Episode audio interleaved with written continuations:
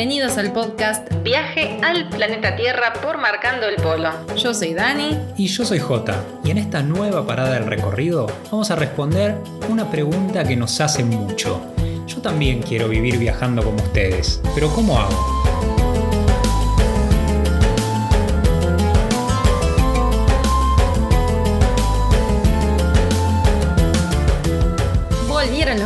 Volvieron las rutas y acá estamos transmitiendo desde el noroeste argentino, más precisamente desde Salta Capital. Qué bien, qué bien volver a estar en viaje, qué ganas ya teníamos después de tanto tiempo, ya ni sé cuántos meses estuvimos sin poder ponernos las mochilas. Esta vez nos pusimos las mochilas, nos subimos al tren desde Buenos Aires hasta Tucumán para empezar a recorrer el noroeste argentino, que es un lugar que antes de la pandemia teníamos pensado venir y justo cuando empezó todo nos quedó el viaje ahí pendiente, así que apenas pudimos ya empezamos a viajar otra vez. ¿Y qué pasa? Volvimos las rutas y volvieron las preguntas que nos hacían antes. Las preguntas frecuentes, las, preguntas frecuentes, las fax. Sí. Y es, yo también quiero.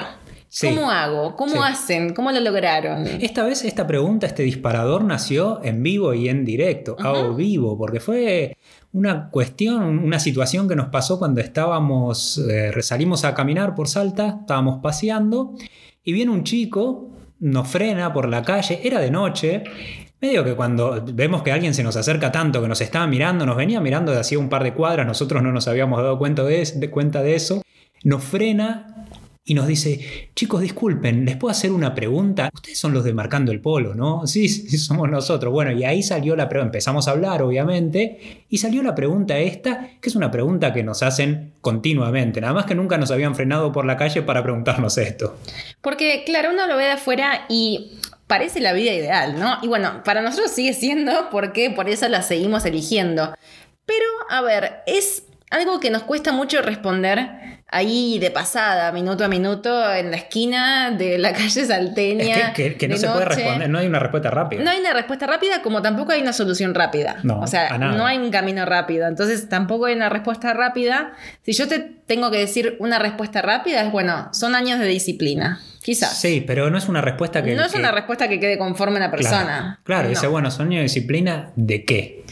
Claro, entonces dijimos, bueno, vamos a hacernos unos mates, acá tenemos unos mates con hierbas serranas y vamos a sentarnos haciendo de cuenta como si esta persona estuviera acá sentada en la mesa con nosotros y vamos a responderle con lujo de detalles no es un paso a paso, acá les quiero adelantar, pero sí a ver cómo es que nosotros lo fuimos logrando y qué consejos le podríamos dar para alguien que mm, nos dice ahora mismo, bueno, quiero hacer lo que hacen ustedes, ¿por dónde empiezo? No sé ni por dónde empezar, ¿cómo hago?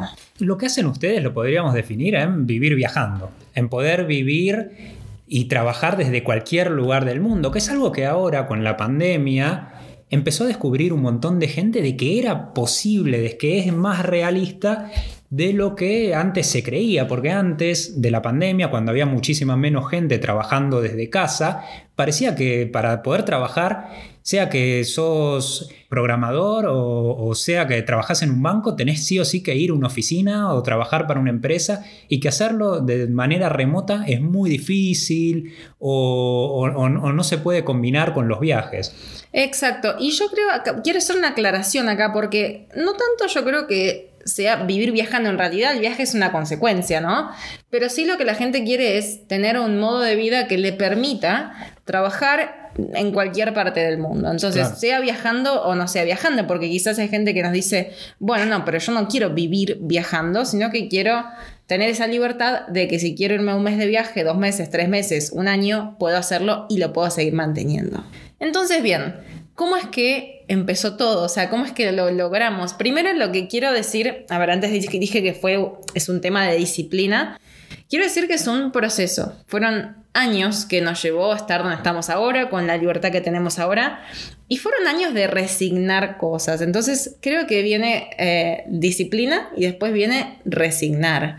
Porque para ganar algo tenés que resignar otros. Para ganar libertad tenés que, en cierto modo, resignar cierta seguridad. Y a mí me gusta siempre decirlo entre comillas porque la seguridad que te da un trabajo fijo es muy relativa, porque el día de mañana esa empresa cierra o decide recortar personal o lo que fuera y vos te quedaste sin Eh, lo trabajo. hemos visto con un montón de gente. Bueno, sí. ahora en pandemia pasó Sí. muchísimo. Entonces, crear algo tuyo, algo propio, puede ser algo muchísimo más lento, muchísimo más, más costoso, más... Más eh, frustrante. más frustrante, es agotador, sí, pero es lo que a largo plazo te va a permitir poder tener la libertad financiera y eh, geográfica que estás buscando.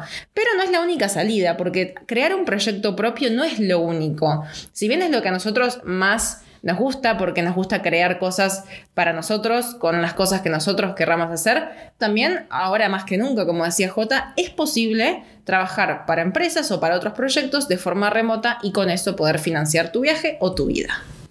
Entonces, vamos en orden. Y acá te sirvo otro mate. Vamos en orden. Alguien que nos dice que quiere empezar, tiene un trabajo, un trabajo en una empresa, por ejemplo, pero bueno, quiere empezar a cambiar ese estilo de vida. ¿Qué es lo primero que tiene que hacer? Y también quiero hacer una aclaración, porque uno dice, bueno, el pasto siempre es más verde del otro lado. ¿Qué frase? Esa frase que nos dijeron en Nueva Zelanda, ¿te acordás? El- Ahora la los- escucho siempre, pero Claro, no la conocía. pero cuando la escuchamos aquella vez, aparte que recién llegamos a Nueva Zelanda, nuestro inglés no estaba tan aceitado como, como fue con el tiempo, entonces nos las dijeron en inglés y medio que nos quedamos pensando y después caímos y dijimos, ah, mira, esta frase está buena. Grass is always greener on the other side. Claro, claro que sí. Y yo me la, me la imaginaba re Flanders igual, en la fence, ahí en Claro, la sí. cerca. Y el pasto más y el pasto más verde del otro lado. O sea, yo me Sí. lo imaginaba así como muy literal. Sí. Pero en realidad esto fue eh, en la situación que estábamos trabajando en Nueva Zelanda, en una pack house de manzanas,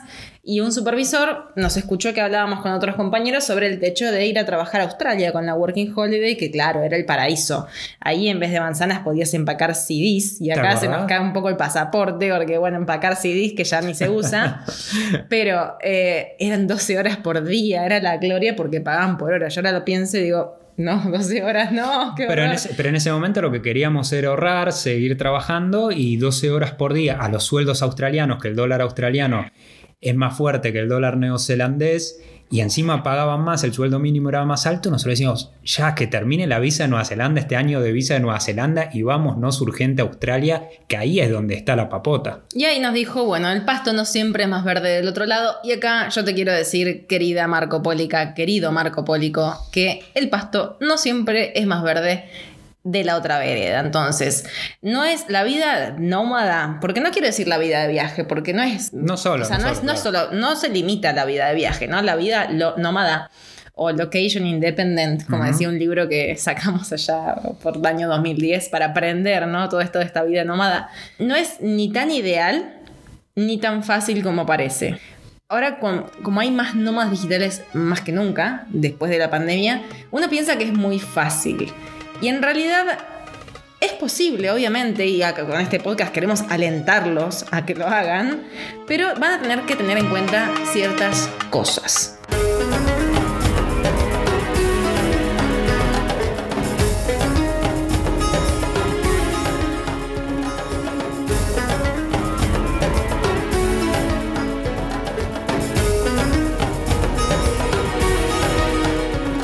Primero y principal, fíjate qué es lo que tenés para ofrecer, qué es lo que te va a permitir generar ingresos para poder llevar esta vida nómada o para poder vivir y trabajar desde cualquier parte del mundo. Y con esto no nos referimos a que tengas que vender algún producto, algo físico, no, completamente lo contrario de hecho, sino que algún servicio que vos puedas ofrecer. Hay un montón de nuevas profesiones, profesiones que hace unos años atrás casi no se hablaba y de la que muchas veces cuando por ahí se lo comentamos a alguien de nuestros familiares o gente cercana no tienen ni idea ni siquiera de lo que significa, por más de que ellos sin saberlo lo consuman todos los días O lo necesiten. o lo necesiten también. La gente de la generación por ahí, nuestros padres, se ríe incluso de eh, estos millennials o como se llamen ahora esa nueva generación, o sea, la que le sigue a nosotros. Centennial, no sé, generación Z. Se ríen de, de- de, ay, mira, este como qué ladri. Anda a laburarte por ahí, Claro, y dicen. está es- ese pensamiento colectivo de que el que trabaja en internet no trabaja. Ahora está cambiando igual esto, ¿no? Sí, pero, igual de todas maneras, muchas veces, incluso mis amigos, ¿eh? no, no, me tengo que ir ni siquiera a saltar una generación. Por ahí ven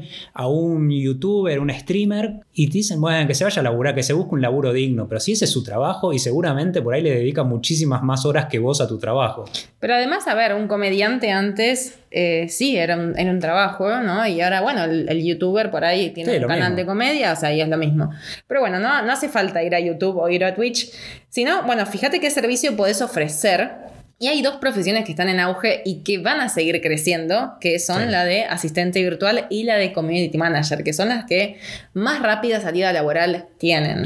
Exacto, Community Manager, para dar un pantallazo general, para por ahí si estás escuchando del otro lado y todavía nunca escuchaste esta palabra, seguramente ya la habrás escuchado, pero quizás no. El Community Manager es quien maneja las redes sociales de una empresa, de un emprendedor, de una emprendedora o de quien sea que necesite que le manejen las redes sociales, de una celebrity, ¿por qué no? Bueno, eso es lo que hace un community manager se encarga de las redes sociales, se encarga de, bueno, de hacer los posteos para Instagram, para Facebook, para lo que sea que necesite la otra persona y es algo que tiene muchísima salida laboral. Y también muchas veces, bueno, también se encarga de responder los mensajes y de las, todo lo que es pauta publicitaria en Facebook e Instagram. Y esto es, lo nombro porque es algo que un community manager tiene que saberlo. Sí, porque no es solamente vos decís, ah, bueno, sí, manejar las redes sociales de una farmacia, ¿qué tan difícil puede ser? Pongo una foto por día de algún producto, hago una breve descripción y listo. No, hay que tener conocimientos. Por ejemplo, lo que es el texto de esa publicación que se llama copy, hay que saber hacerlo para que enganche, para que la gente quiera comentar, para que tenga interacción.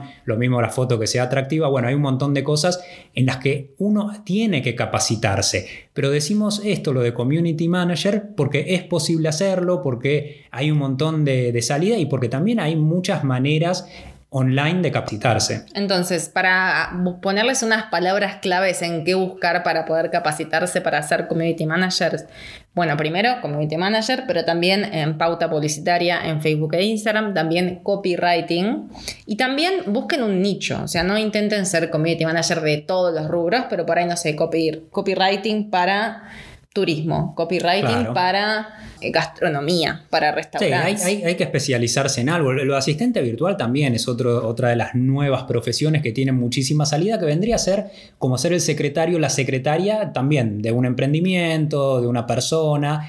Y le respondes los mails, le ordenas el calendario. Bueno, hay un montón de cosas también que se pueden hacer y en las que hay que capacitarse para poder hacer esto, pero también es un trabajo que se puede hacer desde cualquier parte del mundo y que actualmente y, va a seguir durante, durante el, para el futuro, tiene muchísimo trabajo. Entonces, para ir resumiendo, vamos al punto número uno, buscar qué puedes vender por internet. ¿Qué servicio puedes ofrecer? ¿no? En que ya aclaramos que en qué puedes vender no tiene que ser porque un producto. ¿Qué es lo que vas a ofrecer y por lo que vas a recibir una retribución económica o no? A veces eh, no es económica, sino es que es de otro modo, pero vas a conseguir una retribución a cambio. Entonces, eso es lo primero. Lo segundo es entender que no va a ser rápido, que no va a ser fácil. Eso es lo más difícil. Y que vas a tener que dedicarle tiempo, disciplina y dedicación. Eso es, creo que eso es lo más, más, más, más difícil de todos. Ahí va a haber, a ver, hay gente que le encanta capacitarse con horarios. Yo no puedo, todos los cursos que me anoté con horarios no los hice. Entonces, a mí lo que me sirve más es trabajar y capacitarme a mi propio ritmo, porque eso me da libertad, me permite viajar, me permite salir a recorrer y trabajar en los ratos en los que hace más calor o trabajar de noche o cuando quiero en realidad. Pero hay gente que prefiere tener horarios, horarios eh, por ahí trabajar remoto pero con horarios, que eso se da mucho también, especialmente después de la pandemia, o capacitarse en cursos con horarios. Eso va a depender de cada uno y de cuán disciplinado disciplinado seas. Y especialmente si trabajas para otra persona en la que están en, distintos usos horarios y que necesitas trabajar en ese horario, pues si no, vos por ahí estás en Japón, la otra persona está en Buenos Aires y tienen 12 horas de diferencia y a, la persona que te contrató o que te está pagando no le sirve que vos le mandes un WhatsApp a las 3 de la mañana porque para vos son las 3 de la tarde. Y a vos tampoco porque te va a desorganizar todo el viaje y no te va a dejar tranquila tampoco.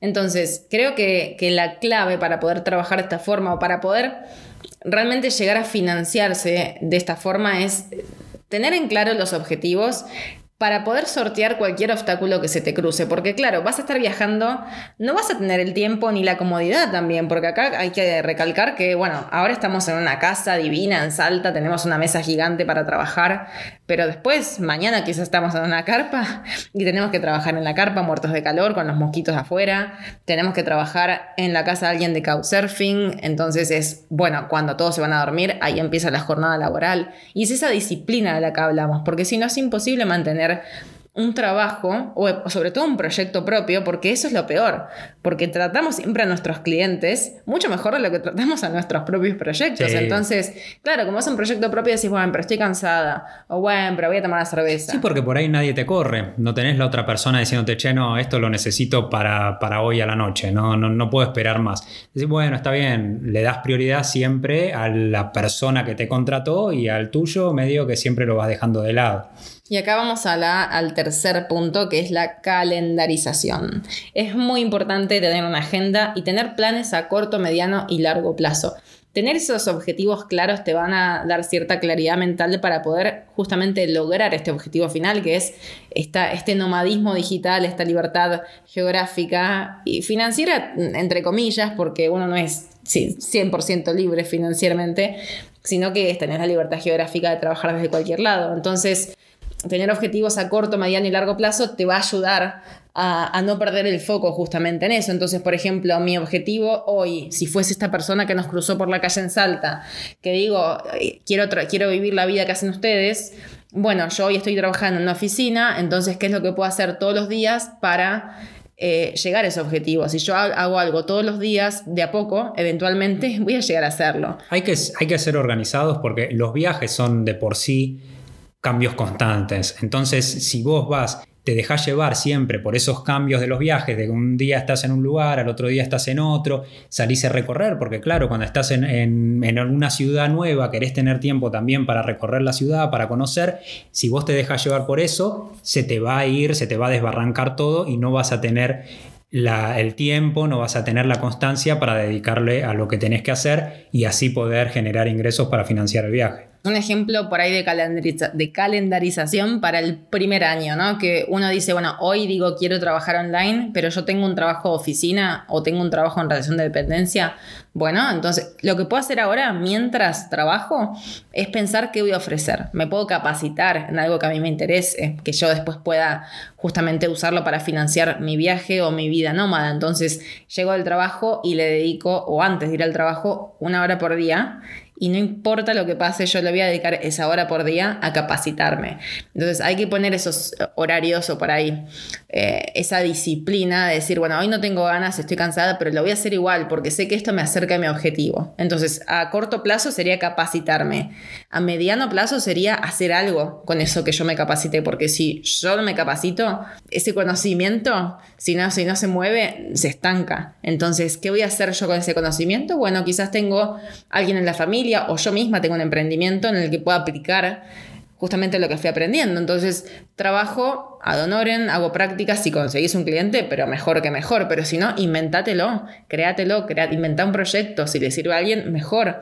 Entonces, empezar a practicar eso, vas a tener eh, la prueba de que todo lo que fuiste aprendiendo está en algún lado y eso va a ser parte de tu portfolio. Y de acá a un año, con ese portfolio en mano, vas a poder empezar a buscar los primeros clientes. Y el cuarto punto para mí, en este hay que hacer bastante foco, es no idealizar. Viste, en el podcast anterior hablamos de expectativa versus realidad. Esto también se puede trasladar no solamente a los destinos, como hablamos en el capítulo anterior, sino también a los proyectos y a lo que pensamos que es un ideal de vida que por ahí tiene la otra persona. Esto que nos habían dicho, bueno, yo quiero hacer lo mismo que hacen ustedes, ¿cómo tengo que hacerlo?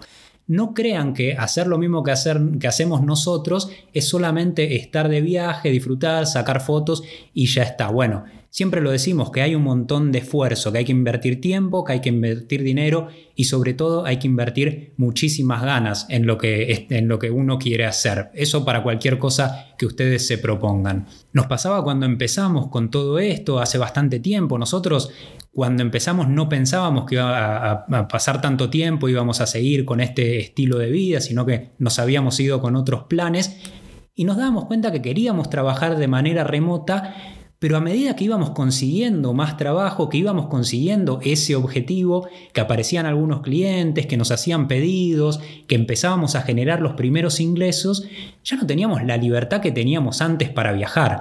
Y al final decís, bueno, trabajé todo esto para conseguir los clientes y ahora que los tengo no los quiero. Claro, quizás ya no era tan divertido como antes. Eso, eh, al principio nos empezamos a dar cuenta de eso y era un choque bastante fuerte. Porque antes no teníamos, teníamos ahorros, viajábamos con los ahorros de los trabajos que estábamos haciendo, haciendo eh, Working Holiday en Australia, en Nueva Zelanda, nos íbamos de viaje y no pensamos nada más que en el viaje. Bueno, viajábamos, ni siquiera llevábamos una computadora, cuando mientras estábamos viajando disfrutábamos, cuando volviéramos a Australia, Nueva Zelanda, íbamos a seguir trabajando, ahorrar para volver a viajar. Pero después dijimos, llegó un momento en el que dijimos, no, no quiero volver más a Australia para ir a trabajar a una fábrica empacando manzanas o empacando CDs en el mejor de los casos y después viajar. Quiero mantener esto en el tiempo.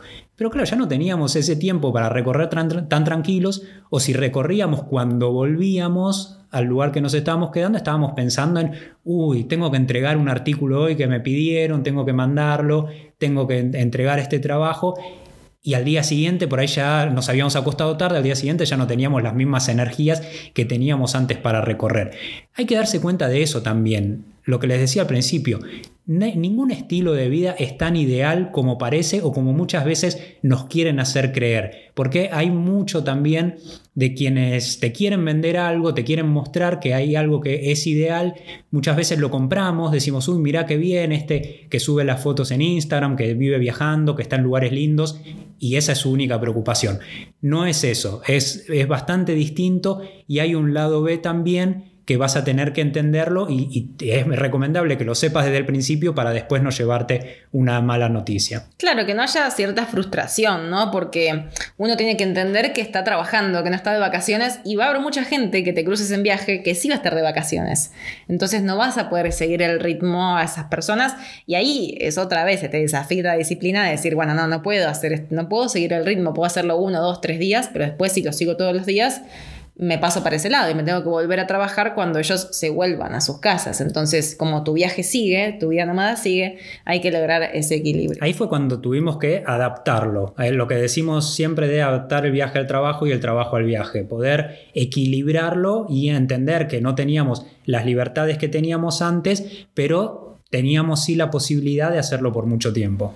Y habiendo dicho esto, Quiero decir también que es un estilo de vida que seguimos eligiendo, como verán, seguimos con esta vida nómada y es algo que ahora yo no me imagino viviendo de otra forma, que no quiere decir que de acá 5, 10 años, 2 años, quién sabe, mm, diga, bueno, mm, quiero cambiar y quiero tener otro trabajo un poco más convencional, con horarios un poco más convencionales y está perfecto también, porque como dijimos, la vida está remota no es para todos. Pero si aún con todo lo que dijimos seguís pensando en que querés tener este estilo de vida, quiero darte dos consejos finales. El primero es que tengas un proyecto propio, que no importa que no te dé dinero, te da satisfacción y eso te da energía para poder trabajar para terceros también. Y quizás indirectamente te consigue tus primeros clientes. Así fue en nuestro caso, que empezamos con nuestro proyecto propio, con Marcando el Polo, que eso no nos financiaba el viaje al principio, y después, gracias a Marcando el Polo, fuimos consiguiendo los primeros clientes. Ahora tenemos distintos tipos de proyectos propios, no es el único que tenemos, y no hay un trabajo único que hagamos, sino que tenemos varios. Esto de hay que distribuir los huevos en distintas canastas, bueno, es tal cual. Tener varios clientes porque si se cae uno no se va a caer tu estilo de vida y no se va a terminar tu viaje. Eso es el consejo principal. Y el segundo consejo y último, ya para ir cerrando este podcast, esta charla de mates, es que no pretendas viajar como si no tuvieras que trabajar y tampoco pretendas trabajar como si no estuvieras de viaje. Entonces este equilibrio que decimos siempre, bueno, va de ambas partes y en partes iguales.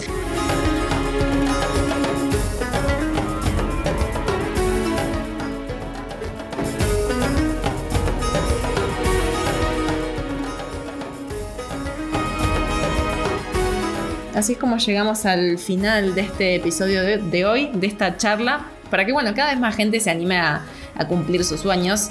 Después de todo, por eso fue que abrimos Marcando el Polo allá por el 2012. Quienes nos empiezan a escuchar ahora, tenemos un blog de viajes que es marcandoelpolo.com, en el que vas a poder viajar física o imaginariamente por Asia y Oceanía. Y también, eh, si quieren, la seguimos en Instagram, nos encuentran como arroba marcando el polo y la seguimos por ahí. No tenemos community manager ni estamos No, buscando. somos nosotros, y por eso quiero decir porque estamos del otro lado, así que si nos quieren hablar, ahí estamos en arroba marcando el polo.